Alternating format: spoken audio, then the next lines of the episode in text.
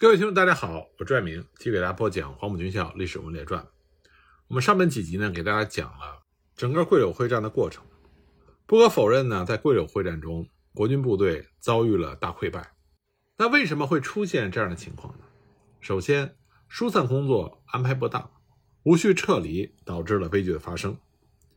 由于国民党中央政府和桂系当局在这场会战中举棋不定，所以在桂林就出现了三次。组织安排不当、无序混乱的疏散。一九四四年六月二十七日，桂林城防司令部发布了第一道自由疏散令，这就造成民众惊慌地跑出桂林。结果日军并没有来，虚惊一场。所以有些人就从疏散的很远的地方又跑了回来。到了一九四四年七月份，又下达了第二次疏散令，结果又是一场虚惊。九月十一日，城防司令部发出了第三次强迫疏散令。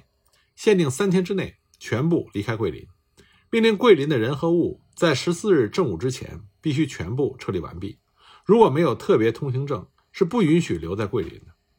而柳州方面呢，也是一样，一再的强令疏散人口和物资，限定若干的时日，要把柳州也变成一座空城。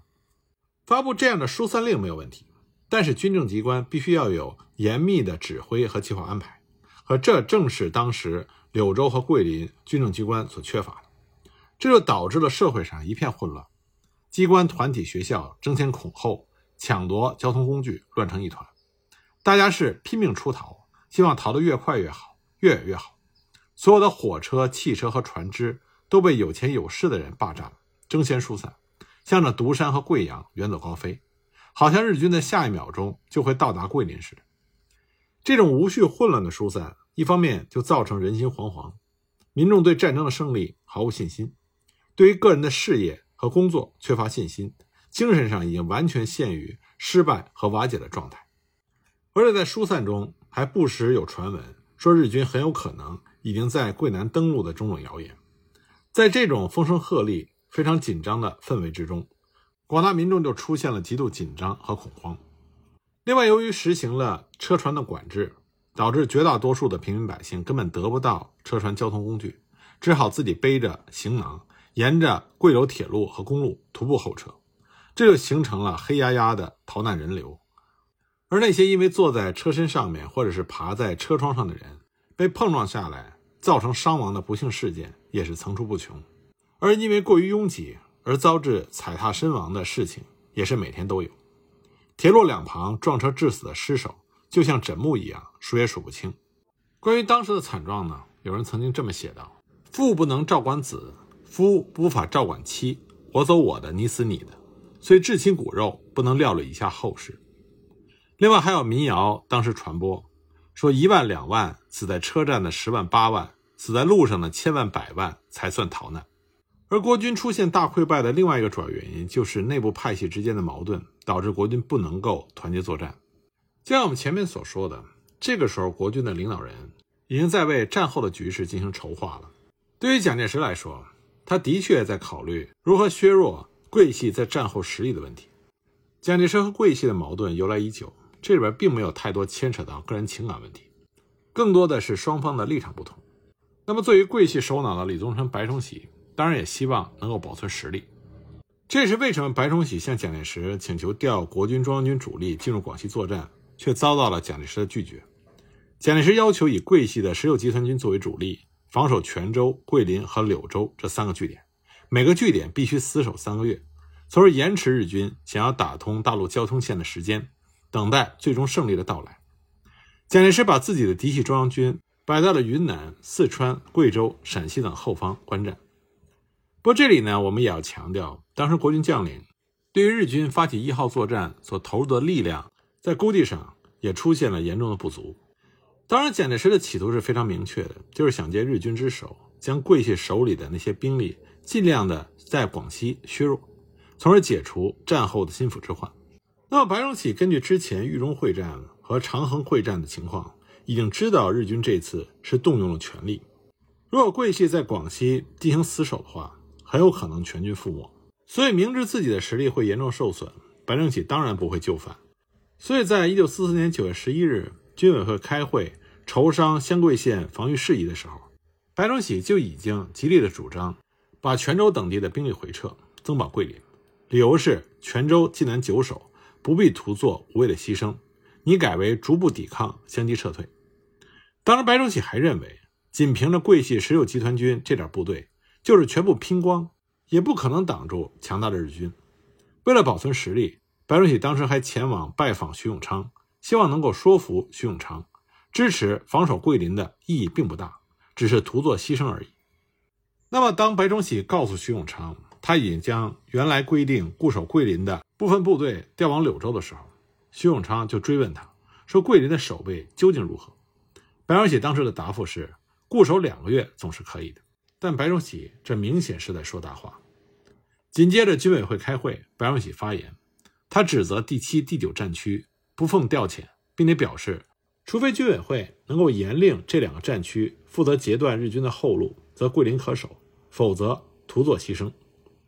十月中下旬，白崇禧更是亲自飞往桂林，按照他个人的意愿更改了原定的作战部署。由此可见，无论是蒋介石还是白崇禧，都不愿意把己方的兵力用于守城，因为他们都知道，即使守住了桂林，但是所付出的巨大代价会严重影响到他们战后的实力对比。也正是因为各自的出发点不同，所以蒋介石和白崇禧对于衡阳会战之后的作战部署是有分歧的。一九四四年八月八日，衡阳失陷，广西的形势顿时紧张起来。八月十日，白崇禧就给蒋介石发电报。报告在衡阳三塘地区所击落的日军飞机中所缴获的文件。根据文件的显示，日军的番号除了原来已知的八个师团的番号之外，另增加了四个师团的新番号。这说明日军已经增兵，企图可知。所以白崇禧这才要求把四十六军和六十二军调往桂林，同时呢，从祁阳、零陵一线撤出大分部队，调往桂林一带防守。蒋介石接到电报之后。命令军委会讨论答复，讨论的结果是否决了白崇禧的建议，仍然主张命令九十三军守零陵，桂林则是由三十一军布防，其余部队继续留在湘南和湘西南作战。除了和蒋介石在指挥上出现矛盾以外，白崇禧为主任的桂林行营和第四战区司令长官张发奎之间也有明显的不协调。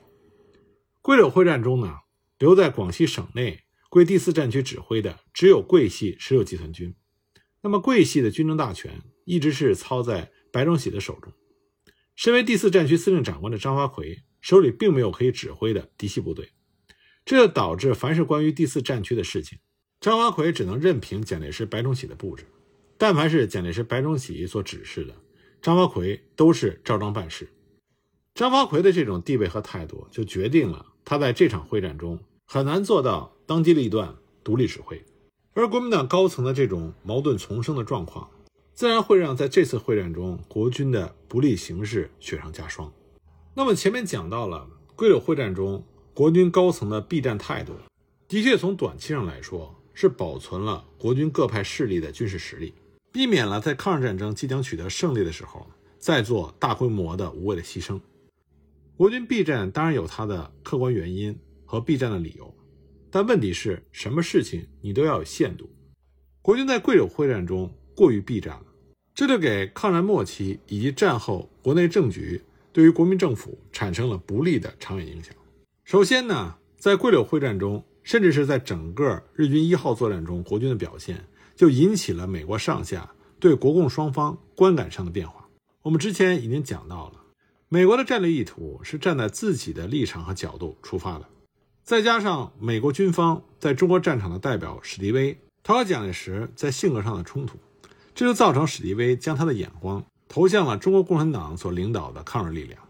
所以呢，他坚持国共两党共同抗日的方针，主张给予国共双方军队平等的援助，从而减轻美国在太平洋战场上的压力。那么，史迪威的这些举措自然和国民政府所坚持的容共反共的政策水火不容，双方的矛盾。进一步的加深和激化。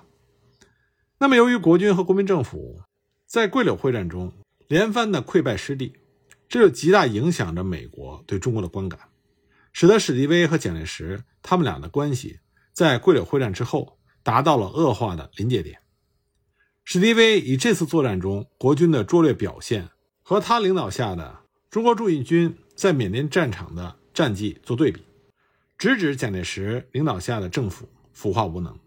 说这是导致中国战场战争延长的主要原因，甚至进而主张应该由他本人代替蒋介石担任中国战区的最高统帅。而蒋介石听到史迪威的这个说法之后，愤怒地要求美方要撤换史迪威。最终呢，中美指挥权的冲突是以美方退让，并且在一九四四年底撤换史迪威才告一段落。但是，美国政界和民间对中国国民政府的印象已经转为不信任和轻视，这也导致了美方此后对中共予以相当的支持，并且在相当程度上影响了战后国共内战的发展和结果。另外呢，桂柳会战的溃败引起了中国国内政局的变化，也加深了战争所带来的经济危机。激起了广大人民群众的不满，国军这种保存实力的后撤，完全置老百姓的生命财产于不顾，这自然就激起了民众的强大愤慨。而且呢，他们也清楚地认识到，只有依靠自身的力量才能够保护自己。而国军的这种低劣的表现，也让当时中国社会的各阶层开始对国民党的独裁统治极为不满，开始强烈的要求建立联合政府。而地方实力派呢，他们的反蒋活动也开始重新活跃。并且和当时的民主宪政运动结合在了一起。广西的李济深、云南的龙云、四川的潘文华和刘文辉等人，都以不同的形式公开对蒋介石提出责难，并且和共产党进一步密切了关系。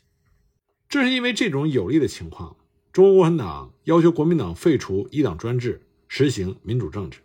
一九四四年九月一日，毛泽东在中共六届七中全会主席团会议上就提出了召集各党派代表。成立联合政府，共同抗日，将来建国。九月中旬呢，林伯渠代表中共在第三届国民参政会第三次会议上，向各党派就提出了建立联合政府的主张。这个主张一经提出，就在国内外引起了强烈的反响。当时不仅是大后方的广大人民积极拥护，中间派政治势力也对此表现出高度的热情。民主同盟也要求立刻结束一党专政，建立各党派的联合政权。实行民主政治，甚至美国的总统罗斯福也表示赞同中国共产党关于废除国民党一党专政、成立民主联合政府的主张。随后呢，中共又提出了废止国民党一党统治、建立民主联合政府的主张，在全国范围之内推动成立民主联合政府的运动，表现出要和国民党争夺战后中国政治主导权的意图。而联合政府的主张呢？也切中了当时中国的现实要害，为中间派政治势力提供了广阔的政治前景。一九四四年十月十日，周恩来在延安发表了如何解决的演讲，进一步阐明了实施这个主张的步骤和办法。十月中旬，民盟发表了政治声明，郑重要求国民党立刻结束一党专政，建立各党派联合政权。我们可以看到，在联合政府的旗帜之下。中国共产党和民盟就初步建立起了统一战线，而推动这种趋势迅猛发展的主要原因，就是在于桂柳会战中，国军的表现让国民党的统治权威进一步的下降，而中共的政治主张开始得到国内民主力量的认同，这为战后的政治合作打下了基础。桂柳会战作为豫湘桂战役的最后阶段，日军虽然实现了他们想打通大陆交通线的目标，但因为他们的兵力更加的分散。而没有办法保障交通线的畅通，这为后来中国军民的反攻创造了条件。那么，对于广西省的抗战局势来说呢？它就促进了桂北和南路抗日民主武装的建立。在桂林沦陷之后，在中国共产党领导下，就分别成立了陆川、博白、兴业、桂县的抗日自卫军和桂东北抗日游击队、临阳联队、灵川陆江抗日自卫队和抗日政工队、荣县抗日挺进队。桂北行署直属警卫队、五名邓广抗日义勇队、湘江自卫队等抗日武装。实际上，在广州湾沦陷之后，中共南路特委就已经号召下属各县的共产党员组织民众的抗日武装，但是因为指导思想不明确，没有敢大胆的放手发动群众，所以直到桂柳会战前夕，中共南路特委才根据中共中央南方局的指示，加快建立抗日武装，开展敌后武装斗争。一九四四年春，特委的书记周南到重庆向南方局汇报工作。当时，中共南方局分析了当时的形势，估计日军打通湘桂线之后，两广很大一份地区都会处于敌后，所以要求周南赶快回南路发展武装斗争。周南是在七月十五日回到南路，十九日抵达赤坎，然后立刻召开了特委扩大会议，传达了南方局的精神，决定组织党直接领导的抗日武装，积极开展敌后游击战争。很快呢，他们就在雷州半岛的敌后竖起了人民抗日游击队的旗帜。这为抗日战争胜利之后，中共在中国南方进行武装斗争奠定下了一定的基础。不过，在中国共产党建立抗日武装这方面呢，主要的地区是在广东，在广西呢，这方面工作并不是很有成效。这主要和广西的民情有很大关系。所以，我们谈桂柳会战的时候，就不能不谈当时广西民众的抗战意识和社会动员。我们前面就讲到过，白崇禧在广西抵抗日军的信心，有相当一部分是来自于他对广西民众的信心。那么这种信心呢，并不是空穴来风、没有依据的。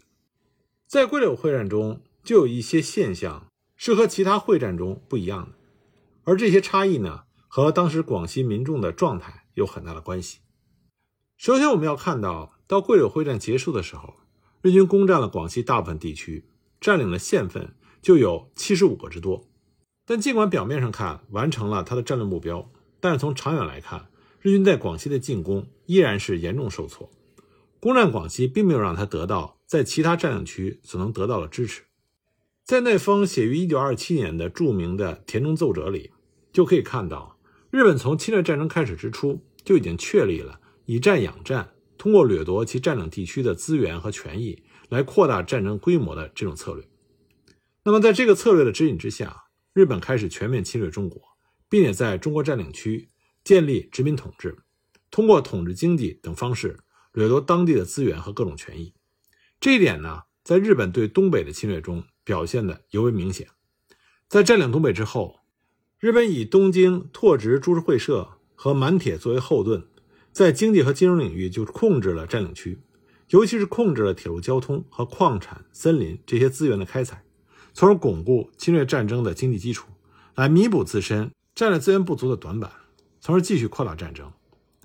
一九四四年桂柳会战之后，日军占领了广西大部分地区，直接目的呢是在于打通大陆交通线，来维持南洋日本军队和日本本土的联系，但根本仍在于要以战养战。这个时期的日军，无论是兵力还是资源，都已经严重不足。再加上盟国转而反攻，日军在太平洋战争中屡遭失败，尤其是海上通道面临着随时被切断的危机。这个时候，日本一贯以来的以战养战的方针就显得极为重要。攻占广西的意义不仅是在于要打通大陆交通线，也在于让广西像日本其他占领地区一样，为其提供兵源和资源的支持，来继续进行战争。曾经在二战期间担任日本陆军参谋本部科长、大本营陆军部科长的学者服部卓四郎，在他的著作《大东亚战争全史》里，详细记录了一号作战从筹备到付诸实施的过程。在为筹备这一作战所进行的图上作业模拟演习的时候，确立了这样四个方面的目的：一、夺取今后成为美军 B-29 轰炸机进攻日本本土的基地桂林、柳州。从而保证日本本土万无一失。二，通过占据桂林、柳州一带，来应付将来国军经由印度、缅甸、云南指向华南方面的进攻。三，在海上交通线日益不稳的情况下，修复这些贯通南北的铁路，以开辟经过法属印度支那与南方军的联络。四，通过摧毁重庆军的骨干力量和所取得的综合战果，从而推进重庆政权的衰亡。那么，从这四方面的目的中可以看到，日军发动这个作战最为直接的目的是要打通大陆交通线，使得他的南方派遣军不至于彻底孤立。不过，与此同时呢，日军大本营也提及了这次作战中所将面临的困难，那就是物资和兵源的不足。因此，要想维持战争的规模，日军必须在攻占广西等地区之后，能够让这些地区发挥与此前占领的地区一样的作用。那就是提供继续战争所需的各项支持。然而，日军在占领了广西大部分地区之后，却并没有能够对广西进行类似于东北等地的彻底掠夺。在其他占领地区呢，日军虽然也会通过小股部队直接抢夺的方式获取需要的物资，但这并不是他得到所需给养的主要的获得方式。日军应该通过统治经济、控制当地生产，这才是他物资的主要来源。但是在占领广西之后，日军并没有能够建立相应的殖民统治，尤其是经济领域的统治经济，